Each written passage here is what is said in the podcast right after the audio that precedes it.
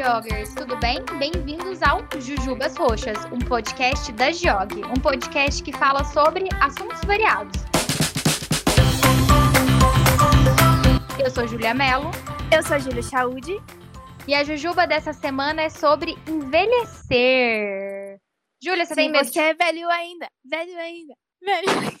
Olha aí, a música não é assim, velho. Vai ficar errado, a gente vai subir desse jeito. Gente, perdão, eu amo Chaves, tá? E aí, Eu pra gente Chaves. falar desse assunto, a gente trouxe uma convidada, Giovana Taroso, publicitária, que vai dividir essa pauta com a gente hoje. Gi, se Olá, apresenta olá. aí para os nossos ouvintes. Sou Giovana Taroso, sou publicitária, como disseram.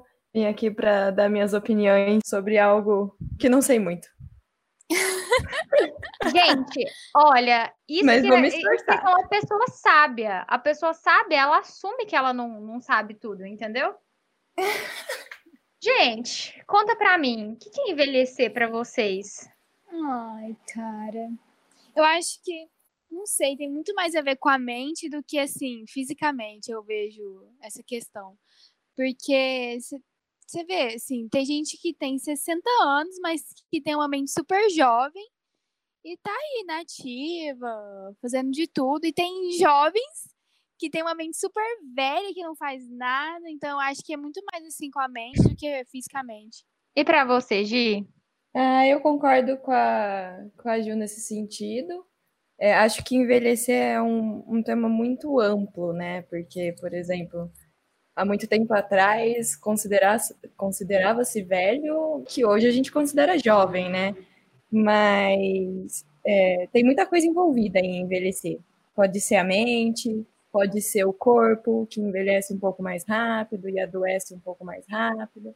Tem muita coisa envolvida nisso para conseguir definir, na verdade. Então, assim, eu eu confesso que eu sou uma pessoa que eu não tô lidando bem com o fato de envelhecer. E aí, por uma série de questões, porque eu acho que envelhecer é, é o físico da gente que muda, é a expectativa em relação à, à nossa vida profissional e à nossa vida pessoal, porque as nossas prioridades também vão mudando. E aí a gente é muito pressionado o tempo todo de ter um check de coisas que, que precisam ser conquistadas até uma determinada idade. E eu sou uma pessoa que sofro com a síndrome do impostor, né? Então, na minha cabeça, eu não conquistei nada, eu não sou ninguém. E aí eu vejo que eu tô envelhecendo e isso vai me deixando um pouco preocupada, surtada, não sei. E aí, quando vocês Ansiosa. falam também que é ansiosa, né? Que envelhecer também é uma questão de, de estado de espírito, né? Eu não tô lidando bem com o fato de ficar velha na idade, mas a minha mente é super idosa. Imagina uma pessoa de 27 anos que gosta de Oswaldo Montenegro e Zé Ramalho. É, Tamo junto. Tamo junto com 28. me sinto muito velha, eu me sinto muito velha perto de outras pessoas e ao mesmo tempo, meu Deus, eu não sei o que eu tô fazendo da minha vida. Na verdade, mexe muito com o nosso psicológico mesmo, né? Eu trabalho numa agência de publicidade e eu tô convivendo com pessoas que, é, que foram me mostrar fotos de quando eles eram novinhos em 2012. E em 2012 eu já tava na faculdade. Então, tipo, quando isso aconteceu, eu fiquei, meu Deus, eu tô muito velha e eu preciso aprender a lidar com isso. E nem tô, na verdade, tenho 28 anos, é tipo o ápice da juventude, eu acho. Não cheguei nos 30, saí dos 18, tá tudo ótimo. É um negócio muito louco, né? Porque assim, com qual idade que eu vou me considerar velho? Até qual idade eu vou me considerar jovem? É, esse baque bateu no dia do meu aniversário de 25 anos, que foi quando eu achei meu primeiro cabelo branco. Foi assim, bem emocionante. Achar primeiro cabelo branco? É. Eu, eu, eu- de verdade, eu não tava esperando que isso fosse Você acontecer. guardou ele? Ah, de jeito nenhum. Mas quando, quando foi quando veio aquele, aquele lembrete, querida, a idade chegou, tá bom? E aí, corre É atrás da- das mil coisas que você precisa fazer na sua vida para você ser alguém. Você já tem 25 anos and tem cabelos brancos. Ai, gente. É engraçado como psicológico. Perdão, Ju, pode, pode falar. Pode falar, amiga, porque eu não ia falar nada relevante. Eu só falo palhaçada. é engraçado como o psicológico mexe com a gente, né? Porque a gente sabe que 25 anos a gente não tá velho. Não tá mesmo, a gente tá adulto, mas não tá velho. E aí, tipo, foi questão de um fio de cabelo branco para você se sentir a pessoa mais velha do mundo. E é só um fio de cabelo branco, que é uma coisa natural de qualquer animal. Cachorro, ah, por exemplo, aos 13 anos, tem cabelo branco. Eu sei que é diferente a idade, tá, gente? Vocês têm cabelo branco, vocês duas? Alguma das duas? Fala pra mim que tem. Nunca achei. Não. Ah, obrigada. Só eu mesmo, então tá, eu tô indo embora desse podcast. Mas é genético isso daí, né? É. tem gente que tem cabelo branco assim, muito cedo. Por questões de genética mesmo, mas Sim. nada, nada a ver. Eu mas lembro quando eu tava na faculdade que eu conheci dois meninos, eles eram gêmeos. E os dois, aos 18 anos, tinham uma listra de, de grisalha, sabe, no cabelo. Ah, eu já vi 18 isso. anos. Mas aí eu vou levantar uma bandeira que a gente precisa pensar, né? Em como a sociedade lida com o grisalho do homem e com o envelhecimento do homem, porque o homem grisalho é charmoso. O homem, quando ele vai envelhecendo, ele vai ficando muito bonito, né? É, é um Richard Gere da vida. E a mulher que envelhece, ela é uma pobre senhora. E que se ela fica grisalha, ela é muito descuidada. Então, essas questões que são extremamente machistas, eu acho que abalam mais ainda a maneira com que a gente lida com envelhecer. Porque existe uma série de, de questões que são levadas em consideração, né? Não, não só do seu cabelo, mas ah, a mulher, quando está envelhecendo, ela vai ficar flácida, ela vai ficar cheia de rugas, ela vai ter a pele manchada. Imagina, gente uma criança, uma jovem, não tem mancha na pele, ela tem sarda. Aí depois que você vira a chavinha ali dos 30, ó, sua pele já tá manchada. Então, essas questões, como elas são abordadas e levadas em consideração, também faz a gente se sentir mal por estar ficando velha. Eu vou no dermatologista desde os meus 23 anos e eu cuido muito certinho assim da minha pele por isso, porque eu tenho medo também de ficar com o rosto velho, com a pele manchada, cheia de rugas.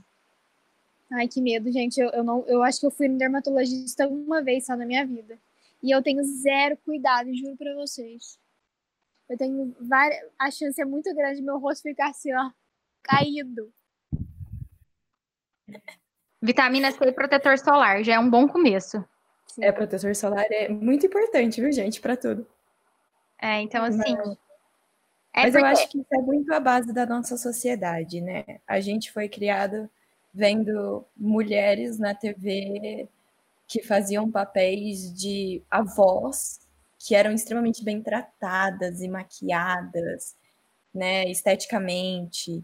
A estética é muito forte atualmente, ainda muito forte nessa parte de ser perfeito, é, para que a mídia considere isso perfeito, entendeu?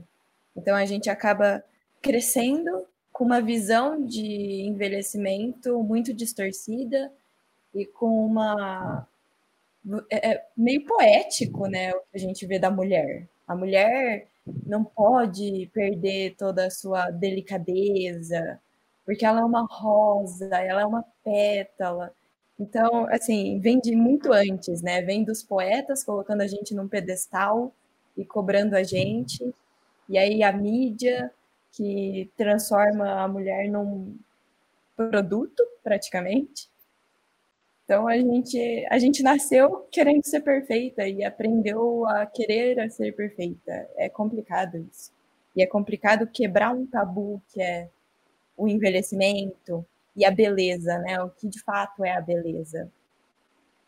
É engraçado. Domingo eu estava assistindo O Diabo Veste Prada de novo e assim, pra mim, uma das mulheres mais bonitas que existe no planeta é a Meryl Streep.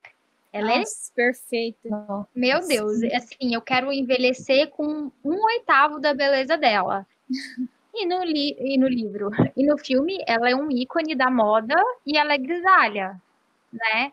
Mas isso também vem muito da posição social que ela, que ela tem no filme, né? De ser uma mulher poderosa, de ser uma mulher rica, para ela conseguir se estabelecer dessa forma. Não é todo mundo que peita um, um, um cabelo grisalho, gente. Não dá. Eu Verdade. não seria essa pessoa. Eu seria. Hoje eu mandei uma foto pra Júlia é, com uma, uma mulher assim, com o cabelo branco e aí uma californiana rosa. Eu falei que eu vou ficar daquele jeito. Gente, é meu sonho quando eu tiver assim, o cabelo todo branco, pintado de colorido. Nossa, eu vou fazer isso horrores. Tem uma velha tatuada de cabelo colorido, né? Sim. É a nossa geração, gente. Todinha. Escrita. Tatuagem, não... cabelo colorido. Eu não sei se eu tô preparada. E piercing. E piercing. É... Mas vocês viram que tem uma moda aí para os cabelos que é fazer mechas grisalhas nos cabelos, né? Eu não sei se vocês acompanham essas partes que os influencers têm feito bastante, pintado o cabelo mais grisalho. Ah, sim, é verdade. Tem vários produtos disponíveis no mercado para cuidar de cabelo grisalho, para deixar ele num tom platinado e tudo mais, né? Mas eu acho que. Gente, é... eu acho tendência. É tendência, eu né? Acho Mas... tendência. Um cabelo platinado assim, branco, nossa, acho mara. Juro por Deus mas eu acho que a gente tem um caminho muito longo para percorrer para que isso seja normalizado. É. Eu acho que ainda não é visto com bons olhos, sabe? Não que a gente tem que preocupar com o que as pessoas estão pensando, mas isso influencia na maneira com que a gente decide se vestir, cuidar da gente. Porque uma pessoa que falar para mim que ela é 100% segura com a imagem dela, olha, eu tô aplaudindo essa pessoa. Porque eu, por exemplo, eu falei isso no podcast passado, sou uma pessoa que tem uma série de, de problemas com a minha autoimagem. Eu não consigo ficar grisalha assim e achar ok. É. é, é um pouco difícil da gente é, desapegar desse negócio de ai, é, não se importar com o que as pessoas falam, é bem difícil mesmo. E tá tudo bem. Aos poucos a gente consegue. É, tá tudo bem. É, aprendi isso na terapia, mas colocar em prática todo dia não é fácil, não. Eu tô, eu tô lidando com o assunto do podcast passado até hoje, assim. Às vezes eu tô dormindo, vem na minha mente a Rafa falando. A palestra que foi semana passada. A palestra que eu tive. Nossa, meu Deus. Quem não ouviu, recomendo. Escute aí o quarto episódio do Jujubas Roxas sobre autocuidado. A OMS considera a terceira idade com 65 anos. Eu, Júlia Mello, considero a minha terceira idade agora com 27 anos. Ai, meu Deus. Vocês não estão entendendo o que é fazer home office numa cadeira que não foi preparada para um home office. Ai, eu Nossa, eu te entendo. As eu minhas entendo. costas, pode jogar fora, tranquilo. O que eu já Gente, tomei de Dorflex nessa quarentena não tá escrito. Gente, o meu joelho, eu levanto, ele estrala. O que, que é isso? O meu, meu joelho também. Deus. Meu joelho é o que me tá mais doendo, gente, juro por Deus. E toda hora eu tenho que ficar. Eu não, nunca tenho uma posição nesse home office. Toda hora eu fico mudando, porque minha cadeira é muito dura. Muito dura. É horrível. Não, tá, tá, tá complicado. Ó, a OMS ela classifica o envelhecimento em quatro estágios. A meia idade começa com 45 e vai até 59. O idoso é dos 60 aos 74, o ancião é de 75 a 90 e a velhice extrema é de 90 anos em diante. Mas é engraçado a gente falar isso, porque o meu bisavô morreu com 90 anos e ele era uma pessoa extremamente ativa e jovem e andava assim, ó, coluna eretinha. Você não falava nunca que ele tinha 90 anos. E ele era uma pessoa que ia para o Paraguai duas vezes no mês fazer compras porque ele falava pra gente que estava juntando um dinheiro para quando ele ficasse velho. E assim, eu já me sentia muito velha na época e olhava para ele e falava assim: Meu Deus, eu não consigo chegar na idade dele com a disposição que ele tem. Eu fazer um adendo que ancião é uma palavra muito bonita. Se eu chegar a ser uma anciã em breve, em breve, daqui a alguns bons anos, eu vou ficar muito feliz. É uma palavra chique, né? É uma palavra, sei lá, parece que eu tô super inteligente, sábia, eu entendo da vida. Vamos falar aqui da crise da meia-idade? Que, de pessoas que têm a crise da meia-idade antes da hora. A gente tem uma pessoa aqui no podcast que vocês já perceberam que tá, se encaixa nesse, nesse quesito aí, né, meus amigos? Sofrendo Vocês total. vocês já perceberam. Gente, sabe o que eu tava pensando? E a gente tá vivendo essa pandemia e com risco de superlotação no Sistema Único de Saúde. Eu pensei assim, meu Deus, é, se eu ficar doente e depender de algum tipo de aposentadoria ou de alguma reserva financeira, eu não cheguei lá. Eu não tenho, porque passa por, por- pela minha mente essa questão também de a gente envelhecer, a gente precisa se re- resguardar financeiramente. Aí eu comecei a pensar nisso. Não tem dinheiro pra ficar velha, mas eu já sou velha. Aí eu tô vivendo essa dualidade. Sofrendo total. Meu Deus, Júlia. Gente, vocês não têm noção o quanto esse assunto é, me toca. Caramba. Estamos percebendo. Esse podcast é um desabafo, tá? Eu queria me sentir abraçado por vocês. Obrigada. Sinta-se abraçada. Ai, amiga, eu te acho tão jovem.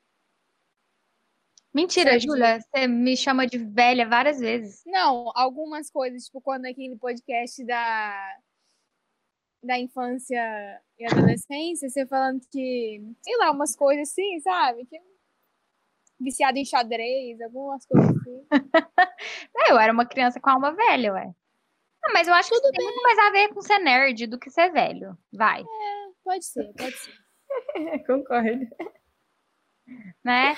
Mas assim, eu sinto muita diferença das coisas que eu gosto também com as pessoas que eu convivo, sabe?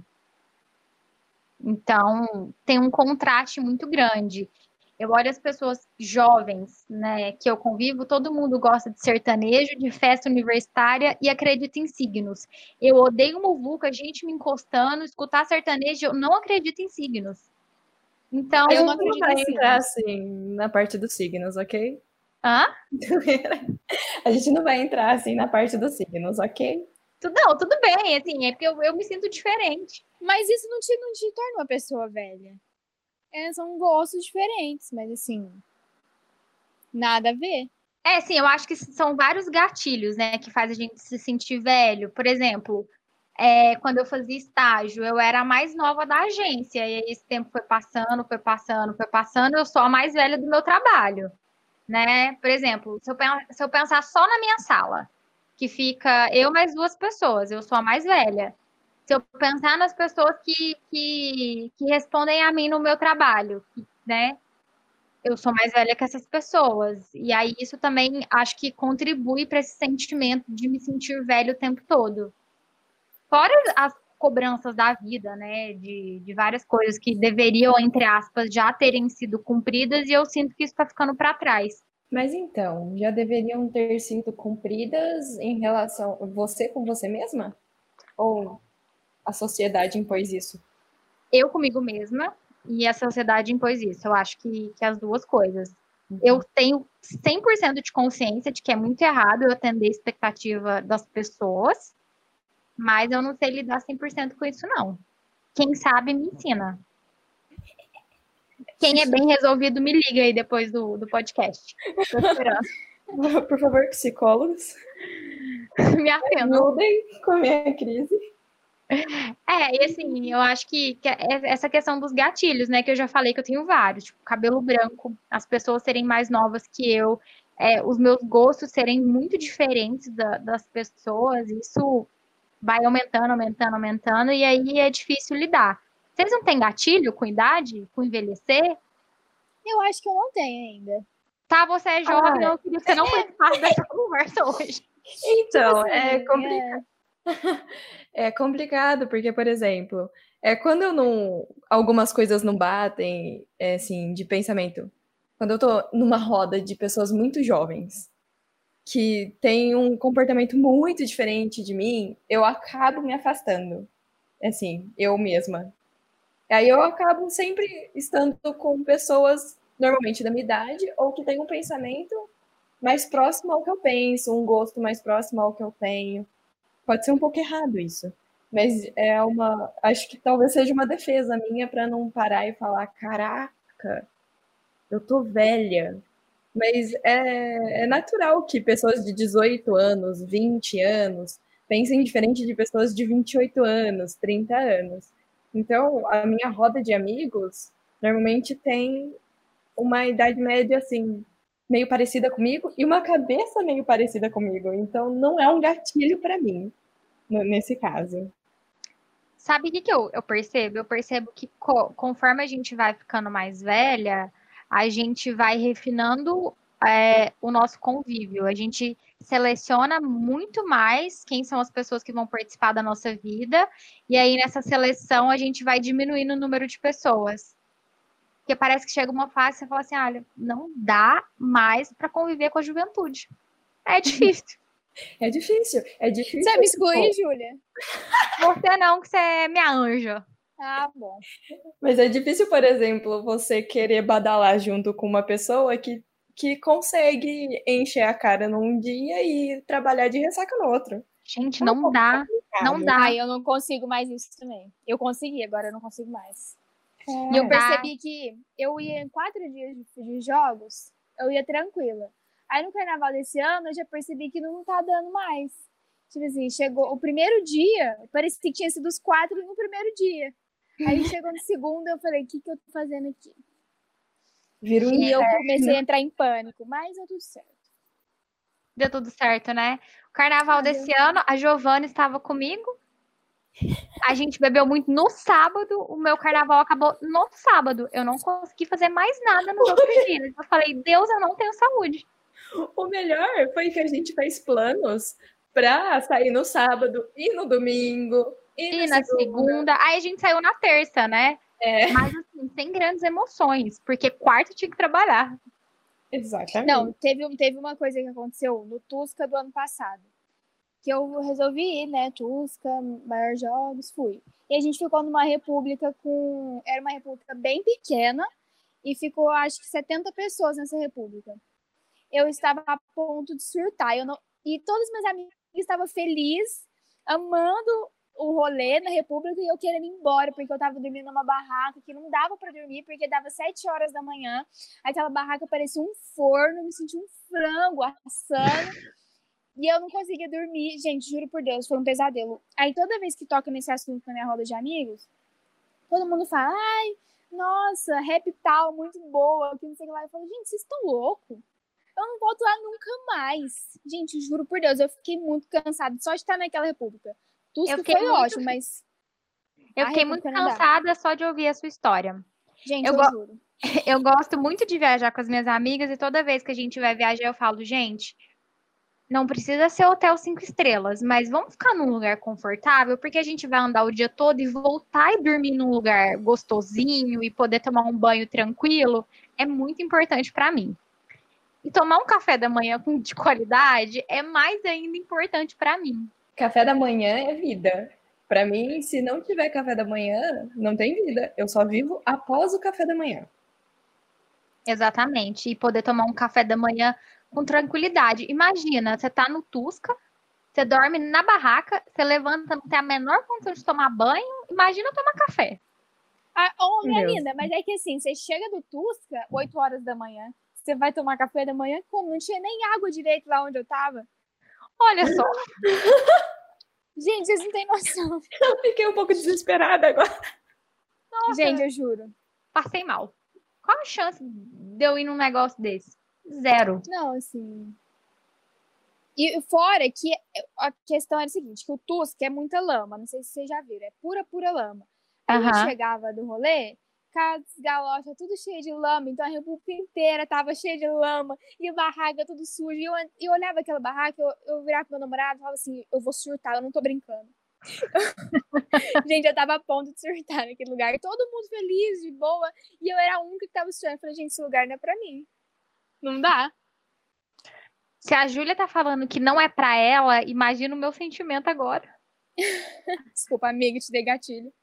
Vários com lama e não tomar banho e não tomar não, café. Tomar banho tomei, hein?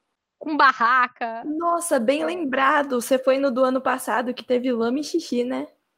Sim. Uh, Tava, tava assim, ó. Eu imagino. Divertido, não é mesmo? Super legal. Assim, mas eu acho que hoje em dia a gente, lógico, é, tem muito mais qualidade de vida para poder envelhecer, porque a gente tem uma medicina muito mais avançada, muito mais tecnológica. E isso me conforta, porque eu estou chegando na idade de poder finalmente colocar botox na minha testa. Mas não dá, não quero linha de expressão. Não tenho ainda, mas não quero. É, mas eu ainda tenho dificuldade de lidar com isso. Em momento nenhum, vocês nunca refletiram sobre isso na vida de vocês? Sobre ficar velha? Ah, eu acho que não. Eu não. Assim. Ah, nossa, meu Deus, tô ficando velha. Não, isso eu já parei pra pensar, ai meu Deus, tô ficando velha. Mas assim, não no sentido de, ai, o que eu vou fazer agora? Eu, eu entrei numa crise agora, porque eu não sei. Eu acho que eu nunca refleti sobre isso. Ah, mas já refleti Esse podcast noite, tá viu? cheio de gatilho, gente. Porque o que acontece? Eu não sei se tem a ver, mas eu sou uma pessoa um pouco, um tanto, talvez, desapegada à minha aparência. Então, às vezes, por exemplo, ah, as meninas querem sair e eu não quero me arrumar, entendeu? E, e para mim tá tudo bem. Eu vou passar, sei lá, um protetor solar com cor no rosto, um rímel, um batom. E Eu acho que eu eu também sou um pouco assim. E aí, por eu ser tão desapegada assim, mais desapegada nesse caso, eu nunca parei para refletir, nossa, eu tenho uma linha de expressão. Na verdade, eu nunca parei para olhar se eu tenho linha de expressão. Só um minutinho que eu vou pegar um espelho. Aquelas agora eu vou ver isso. Eu acho que eu nunca parei para refletir. É diferente, por exemplo, a minha irmã. A minha irmã, ela olha, ela vê. Ela realmente, tipo, nossa, eu tenho linhas de expressão já. A sua irmã tem é quantos anos? 33, dois, 3? Calma. Acho que 32. Talvez isso seja um sintoma da velhice. Tô esquecendo a idade da minha irmã. Então, mas assim, eu tenho, lógico, essas questões com aparência, mas eu acho que mais me abala é a sensação de que o tempo tá passando e eu não tô fazendo nada. Assim, é, é sério, a vida é só trabalhar, Ah, entendi. sabe? Cadê aquelas várias conquistas que a gente idealiza na faculdade e aí depois que você forma, você vê que, sabe, não é, não é tão cor-de-rosa com arco-íris e unicórnio, sabe? Não é fácil, né? Sair da faculdade foi um baque muito grande, porque eu achava que com a idade que eu tenho hoje, eu teria uma outra, uma outra vida. E aí, conforme você vai trabalhando, você vai vendo o tanto que é difícil crescer na sua carreira, e, e vem esse sentimento de, de você pensar, meu Deus, e agora?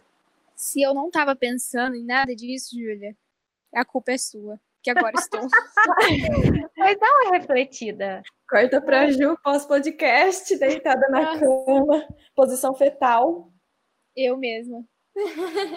Eu, eu, eu, eu penso muito nisso, assim, porque, na verdade, eu comecei a trabalhar muito novinha, porque na minha cabeça eu já era super independente, eu dava aula de inglês, eu tinha 17 anos. E aí, desde então, eu vim com essa construção de trabalhar para ser independente, trabalhar para ser independente, trabalhar para ter tudo que eu queria. E aí, conforme esse tempo foi passando, eu fui entendendo que ter tudo que eu queria era muito difícil. E às vezes eu fico com essa sensação de que o tempo está passando e eu não estou conquistando nada. Te entendo. O que me faz pensar, pensem comigo. Eu tô agora me questionando aqui. Quem falou primeiramente de crise da meia-idade foi um médico, né? Eu nem sei o nome dele, eu acho. Elliot Jacks. Sim, estou com uma colinha.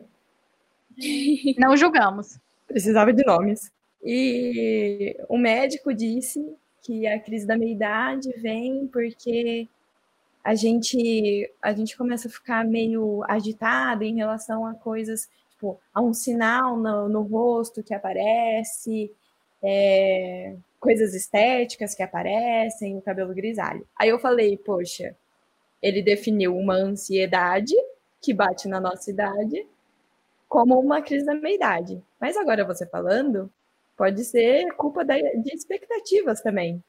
A gente cria uma expectativa gigante em cima da gente mesmo. Então, nossa, você está no colégio e, e, você quer ser professora. Mas, nossa. Mas aí você quer ser professora, aquela professora de cursinho, sabe? Ajudar o pessoal a passar na prova de vestibular.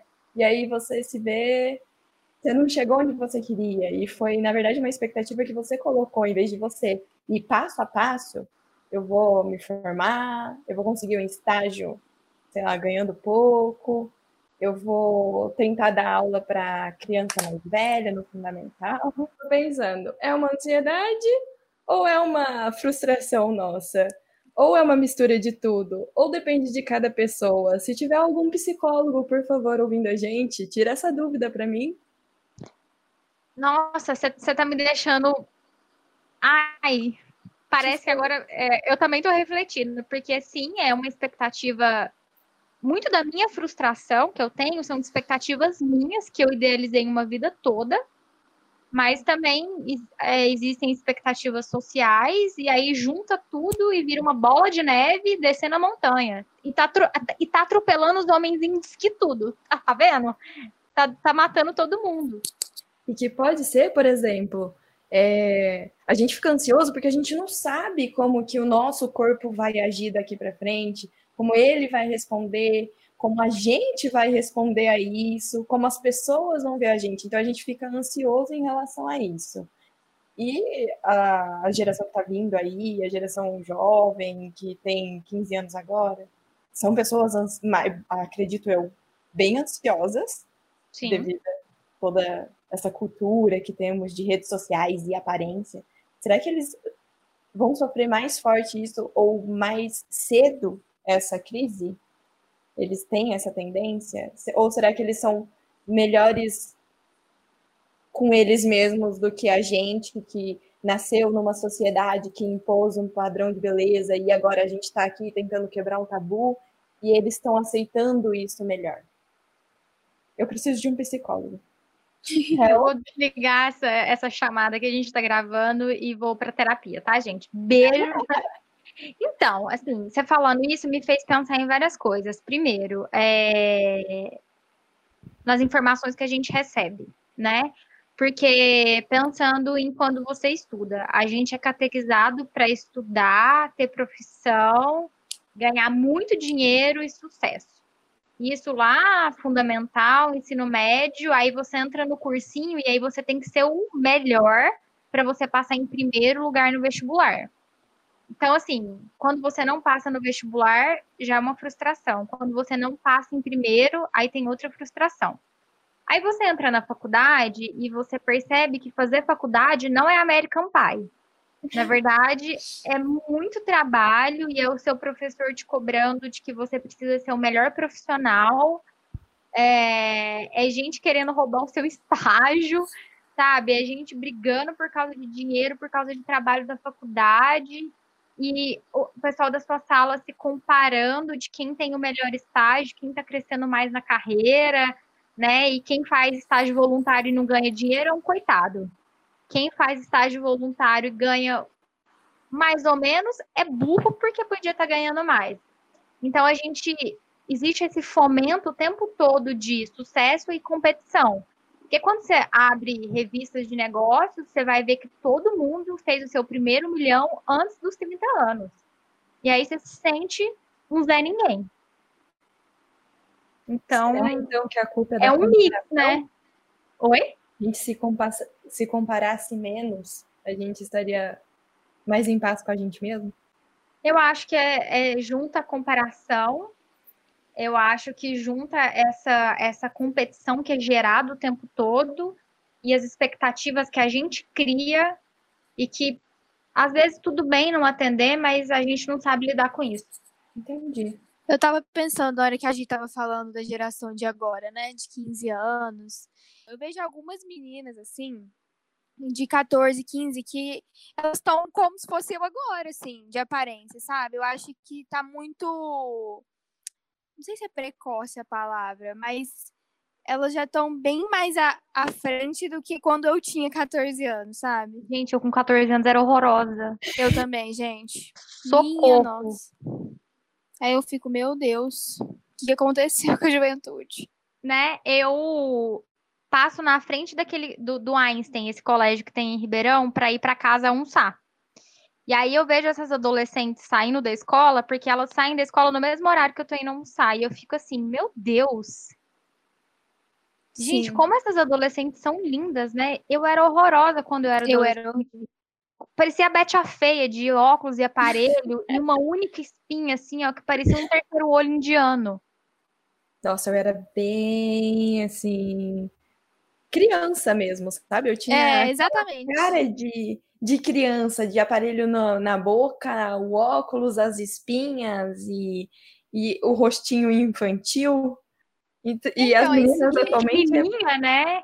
é, você Elas olha não têm cara de criança. Não, e elas são muito altas. Por que, que eu não sou alta? É, amiga, mas é que, né? Acontece. É, não, tudo bem. É, isso não é um gatilho, tá? Altura. Oh, posso falar uma coisa que me deu muito gatilho? Hum, Pode. Eu tava lendo uma coisa aqui que a alimentação é um dos principais fatores responsáveis pelo aumento da expectativa de vida da população. Na semana Ju- que vem tá morta. A Gi, a Gi não sabe, mas a Júlia sabe o quanto tem gatilho com a alimentação. Cara, eu tenho muito gatilho. Quem ouviu o podcast anterior vai saber. Pra- e isso é uma coisa realmente que, que mexe com a minha cabeça, porque eu penso assim, gente, eu não consigo comer nada saudável. Quando eu chegar, quando eu tiver, for mais velha, eu vou morrer, porque o que, que vai acontecer comigo? eu vou morrer. Eu juro que eu penso isso, eu vou morrer, velho. Já chorei várias vezes por isso, chorei. Mas pensa chorei pra minha só. amiga. Dizem que o paladar vai mudando junto com a gente. Amigo, mas não tá mudando faz tempo. Ele paralisou. Ele parou no tempo, meu paladar. Ai, tá vendo? Eu não sou a única com gatilho e idade. Você tem, pelo Juro, menos teve- um você tem. Não, é um verdade. dia que eu chorei pra minha amiga, eu comecei a chorar desesperada. Eu falei assim: eu vou morrer muito cedo porque eu não como nada, meu Deus. E ela tipo, rindo da minha cara, mas é, é Conta a real. história da banana. A da banana eu acho o máximo.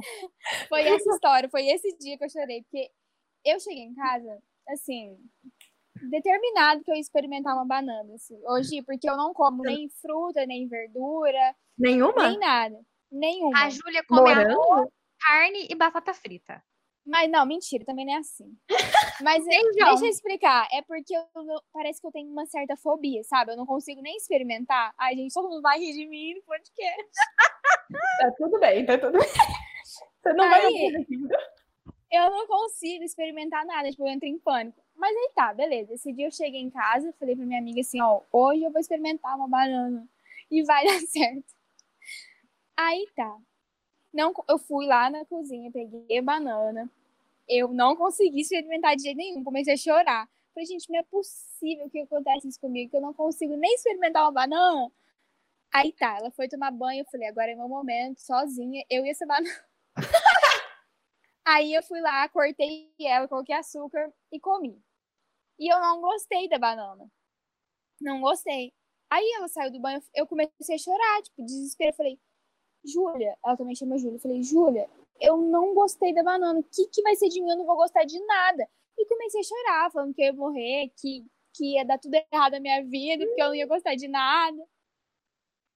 Essa é a minha vida. Tudo bem, Júlia. é, Tá tudo bem. Porque banana é a fruta mais ruim que tem. Você podia ter comido outra coisa. Eu também odeio banana. Amiga, mas assim, é, é, se eu odiar a banana e gostar de outras coisas, tá tudo Eu bem. como não é banana. negócio de nada. Não, mas eu, eu, tô, eu, eu vou conseguir, gente. Vocês vão ver. Vocês vão ver. Não, mas eu acredito em você. Mamão? Obrigada. Ai, delícia, Como? mamão. Come um morango. Morango. É que morango, ele é meio azedo. Às vezes, se você não escolher certo, vai dar uma expectativa. Pera é muito gostoso. Ameixa. Tô anotando É. aqui. Tá, Anota aí. O que mais de fruta gostosa? Laranja, laranja você gosta, né? Laranja eu gosto. Ok, já é uma fruta. Olha que legal. Você não vai morrer tão cedo porque é vitamina C e outros benefícios, inclusive. Já, Saúde. já meio caminho andado. Mas assim, coloca uma meta. Uma fruta por semana. Para você conhecer. Dizem que a gente só pode falar que não gosta de uma comida depois que já experimentou mais de 10 vezes. É, já ouvi isso também. É, Júlia. O duro, o duro para mim, assim, ó, é o é comer, sabe? Tipo assim, chegar lá e experimentar. Tipo, mordi. Hum. É esse o problema. Mas, gente, eu, nada que uma terapia não resolva, né? Tô precisando. Eu acho que aqui é, as três estão precisando de terapia. Sabe o que eu queria saber também? Se o homem, ele passa por tudo isso e ele esconde, porque assim, que ele passa por tudo isso, ele passa. Talvez não em questão de aparência, mas em questão a gente sabe, eu não lembro muito bem do nome que eles dão é, quando o homem tem uma crise da meia-idade e começa a querer pessoas mais novinhas que ele. Aí do nada eles ah, separam. Aí eles vão viver, aí eles viram sugar daddy, né? Isso. É. Deus. Então, assim, eu acho que eles são, às vezes, eles se reprimem tanto em viver isso como a gente vive, tipo, tudo virou gatilho pra gente. Comida, a, o cabelo grisalho. E a gente vive isso e sofre por isso, e depois a gente lida com isso, porque não tem mais o que fazer. E eles não. Eles têm sempre que estar tá trabalhando muito e a virilidade lá em cima. Isso deve dar dor de cabeça para eles. E eles devem Ai, sofrer. Cansa, eu acho. Deve cansar, não. É, então. Ah, eu acho. Homens, comentem. Tem homens que escutam. Que escutam a gente, né? Por favor, comenta lá no Instagram do Jog. É cansativo?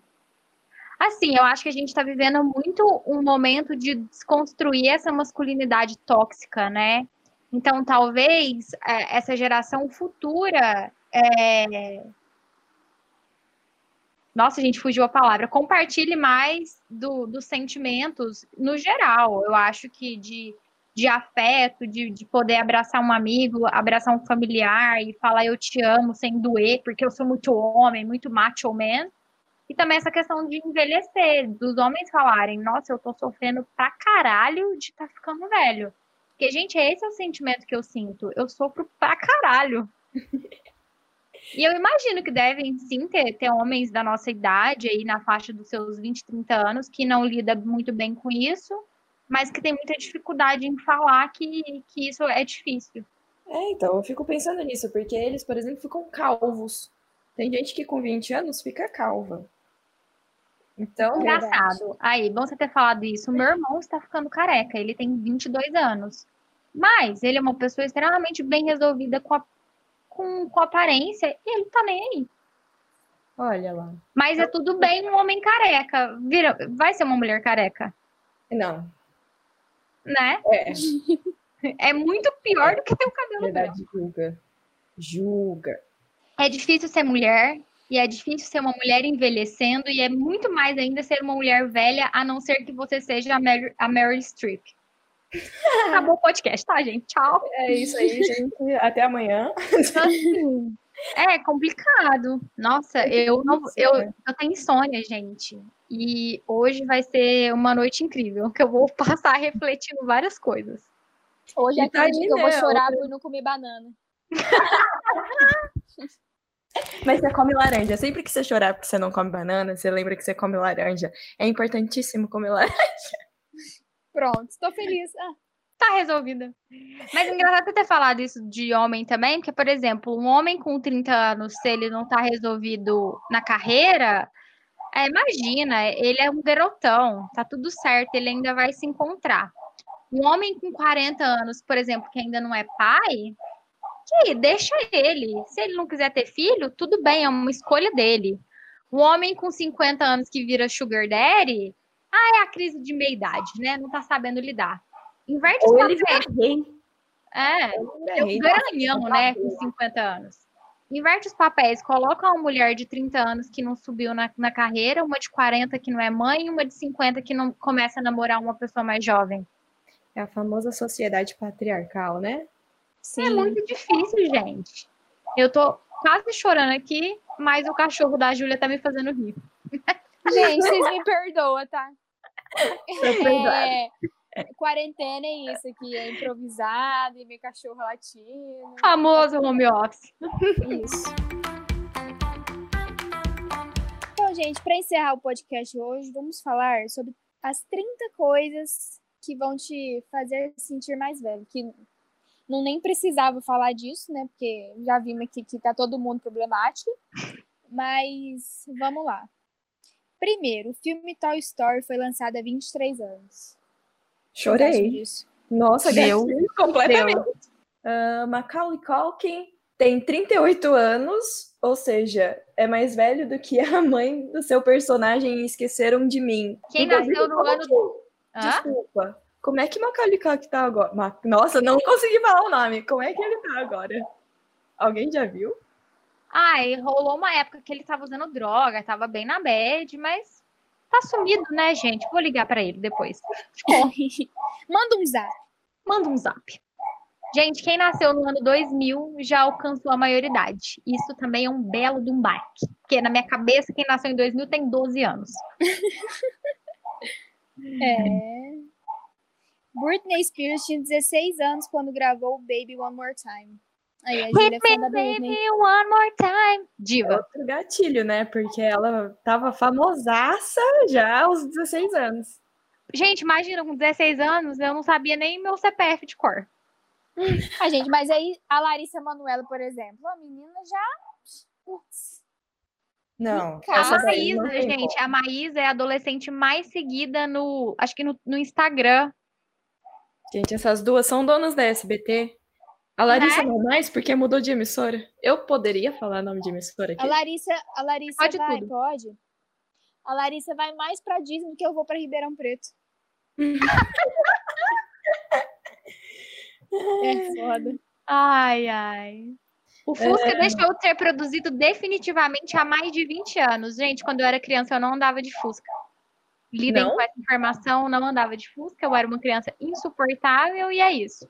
Eu andava, eu já andei de Fusca, de perua, que é Kombi, tá? Eu falo perua. Ah, tá. ah, tá. Tá bom. Os trapalhões dá pra engolir. Os trapalhões também acabaram há mais de 20 anos, sabemos. Entendemos isso. É. Esse dia eu tava pensando na turma do Didi. Eu falei, Deus, por que eu tô pensando nisso, né? Mas por tá onde bom. anda o Didi? Cadê o Didi, né? No céu tem pão?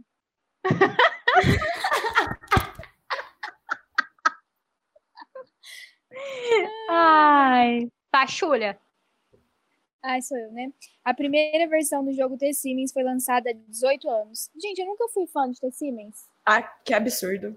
Eu ia falar Juro que é absurdo ele ter 18 anos, agora eu achei mais absurdo ainda.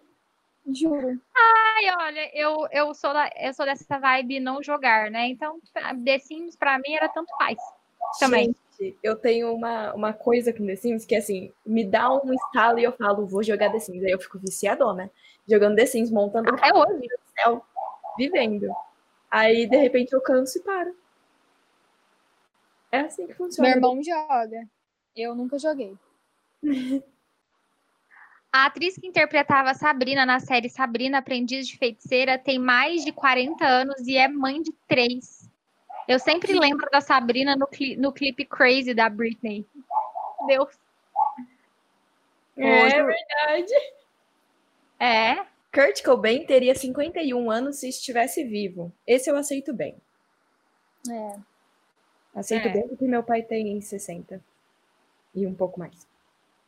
Dez anos atrás, estávamos em meados dos anos 2000, não nos anos 1990.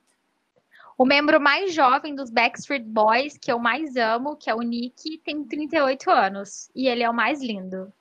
Beijos. Há controvérsias. Ai. Se você fosse uma pessoa, o PlayStation 2 já teria idade para dirigir. Gente. Gente, eu jogava PlayStation 2, juro. Amava. Meu Deus. Fiquei mal com essa informação. Eu também. O Will Smith é mais velho hoje do que o tio Phil em Um Maluco no Pedaço. Então tá bom, né? Então tá, então. Os adolescentes de hoje não usaram videocassete na infância. A gente, gente. falou de fita, né, no, no podcast de infância e adolescência, na fita verde do Rei Leão. Nossa, até hoje. Mas na verdade, eles não sabem nem o que é DVD, então, né? Não, não só videocassete. Não é. Gente, eu tenho fita de aniversário de um ano. Tenho. Nossa, mas. Viraram fita. DVD. Mó fita. E aí DVD acabou. É. Pois é.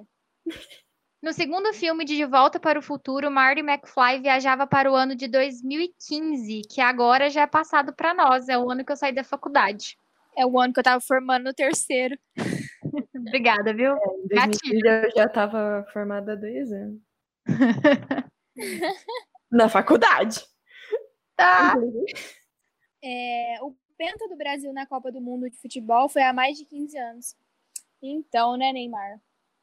Não consegue. O que, que fica pra você aí, né, meu querido? Plutão não é considerado um planeta há quase uma década. Ó. Pendrives só surgiram no Brasil nos anos 2000. Antes disso, você usava disquetes. Gente, eu Muito. amava pegar os disquetes da minha tia, era muito legal. Eu amava quando a professora falava assim: é, é, esse trabalho vocês entregam em disquetes, não precisa ser escrito. Eu achava o máximo que não era escrito. Gente, eu não usei disquete. Fica aí minha lamentação. Bruna Marquezine e Marina Rui Barbosa nasceram um ano antes da morte dos Mamonas Assassinas. Tadinha delas, elas não conheceram Mamonas. A Júlia também não. Eu não conhecia, mano. Menina, eu tinha um CD, o CD ele era preto com M amarelo, assim, ó, maravilhoso. Ah, tinha. conhecido. Sou sorry por você, hein? Ralph Macchio, que interpretou Daniel LaRusso em Karate Kid, tem quase 60 anos. Brasília é mais jovem do que a atriz Maite Proença e a apresentadora Xuxa. Caramba, velho. É gatinho. Em breve, Silvio Santos completará 90 anos e é mais jovem do que eu. Gatilho. Nossa, o filme Procurando Nemo foi lançado há 15 anos. Caralho. Nossa, gente. Crianças que nasceram logo depois do fim do grupo Legião Urbana já têm 23 anos. A música Evidências de Chitãozinho e Chororó foi lançada há quase 30 anos. Caraca! Thriller de Michael Jackson há quase 40. O filme de horror Brinquedo Assassino e Resident Evil 2 já tem remake. É, é velho. Ash de Pokémon teria aproximadamente 30 anos hoje. Sonic tem 23 anos de idade. Vai, teve ou vai ter um remake do Sonic também, né? O meu afilhadinho Eu acho que ama o já- Sonic. Eu acho que já Ah. teve, na real. Já teve? lançado. É. Não sei. O filme Sonic, vocês É, eles, É. eles refizeram o Sonic. lançou esse ano. Foi esse ano? Tô Esse perdida. Antes da pandemia entrar. Aí ele lançou, logo depois a pandemia entrou, quarentena, everybody, cancela cinema. Ah, que triste. Aproveitando aí o nosso gancho de, de idades e gatilhos e dificuldades, eu queria indicar uma série. Chama o Método Kominsky. É uma série do Michael Douglas. É, Ih, que isso? Tô zoando. então tá bom. Ela é do mesmo produtor de Two and a Half Men e The Big Bang Theory. E Olha, é sobre o Michael Douglas e um amigo dele lidando com as questões da vida velha, né? Sobre como eles estão envelhecendo e como para eles algumas coisas são bem mais complicadas e bem mais difíceis. Assim, é uma série de um humor extremamente inteligente que te faz rir, mas te faz refletir. É, e se você tem gatilhos como eu, é, eu, eu recomendo assistir com calma. Não, não maratona, não. Faz igual eu. É. Um episódio por dia. quem não tinha gatilho, certamente depois de ouvir esse podcast já vai ter, né, amiga? Não tem nem como. Assiste, gente, o Método Kominsky tem duas temporadas no Netflix. Eu tô tô na segunda e tô, tô gostando bastante. É, é muito boa. Eu gosto dessas coisas que me fazem pensar, mas que são engraçadas. E você, Xulia, o que, que você indica? O que, que eu indico? Cara, atualmente eu não tô assistindo muita série. A única coisa que eu tô maratonando é N, que eu tô terminando. Indicação Ai, do nosso mas a gente já segundo indicou. podcast. É, a gente já indicou N aqui. E, Eu gente, acho que assim, vale o Se reforço. você não assistiu, se você ouviu lá no segundo podcast e não foi assistir, então vai agora. É Deus te falando, vai assistir. Porque é muito Gente. boa. N. Ai, não tem nem o que falar. Só Ah, que aqui, falar. ó. Da Princesa Cornélia. Amo. Amo. Giovana, o que, que você indica para os nossos ouvintes? Então, eu tinha uma lista de vários filmes, né? Só que eu tô tentando lembrar um que eu não coloquei na lista. Então, só um minutinho, gente, eu já falo, peraí. Então, peraí. É, já que a gente falou da indicação aí do que a gente fez no segundo podcast, eu quero indicar uma série que eu maratonei durante esse sábado, que fala muito sobre o que a gente discutiu no podcast de feminismo, que é The Morning Show. É uma série da Apple TV, produzida pela Jennifer Aniston e pela Reese, que eu não sei nunca falar o sobrenome dela, Witherspoon. Se tá errado, tô nem aí. É, que fala sobre assédio sexual de um apresentador de um telejornal norte-americano e a Jennifer divide a bancada com ele, mas a, a emissora passa aí por um processo extremamente complicado por conta da cultura do silêncio, né? Que a mulher não pode denunciar assédio porque é ela que sai como errada na história.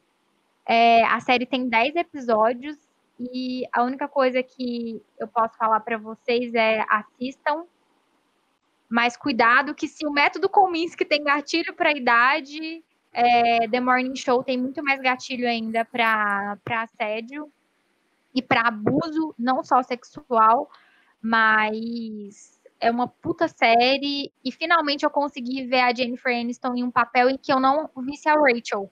Então foi muito legal. A série assim fantástica, vale muito a pena. A minha, inde- a minha indicação, achei o nome em português, chama Última Viagem a Vegas. São um, quatro amigos que envelhecem, eles são amigos desde a infância, só que agora eles já são senhores de idade, né? E eles acabam viajando para Las Vegas quando um deles decide é, se casar. E ele era o solteirão da turma, claro. E, O assim, Sugar Daddy. e nesse filme a gente tem Michael Douglas, Robert, Robert De Niro, Morgan Freeman e o Kevin Kline. Então, assim, é uma comédia, é sensacional e aborda super bem a, a- toda essa esse tema, né, de envelhecer. Gente, esse filme é muito bom. Tem no Netflix, gente? Tem que assistir. Eu acho que tem. E aí, Vou assistir.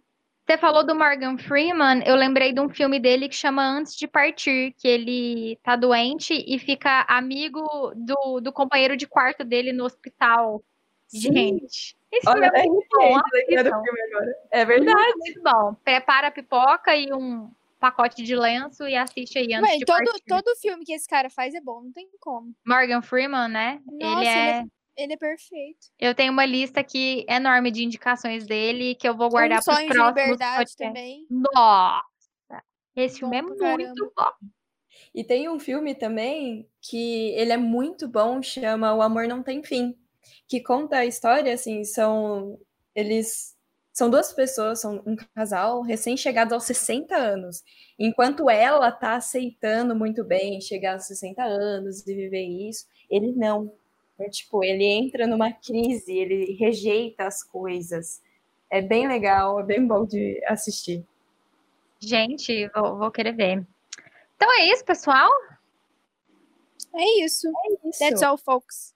That's all. Giovana, muito obrigada por ter participado com a gente hoje. É sempre bom trazer uma pessoa diferente da bancada, para não ficar só eu séria e a Júlia palhaça. Eu que agradeço, adorei participar. Sempre que quiser, sinta-se à vontade para voltar. Verdade. Vamos marcar de fazer um episódio só com os filmes do Morgan Freeman. Vamos, vamos fazer. Nossa, sim, vamos! A gente tá falando dele.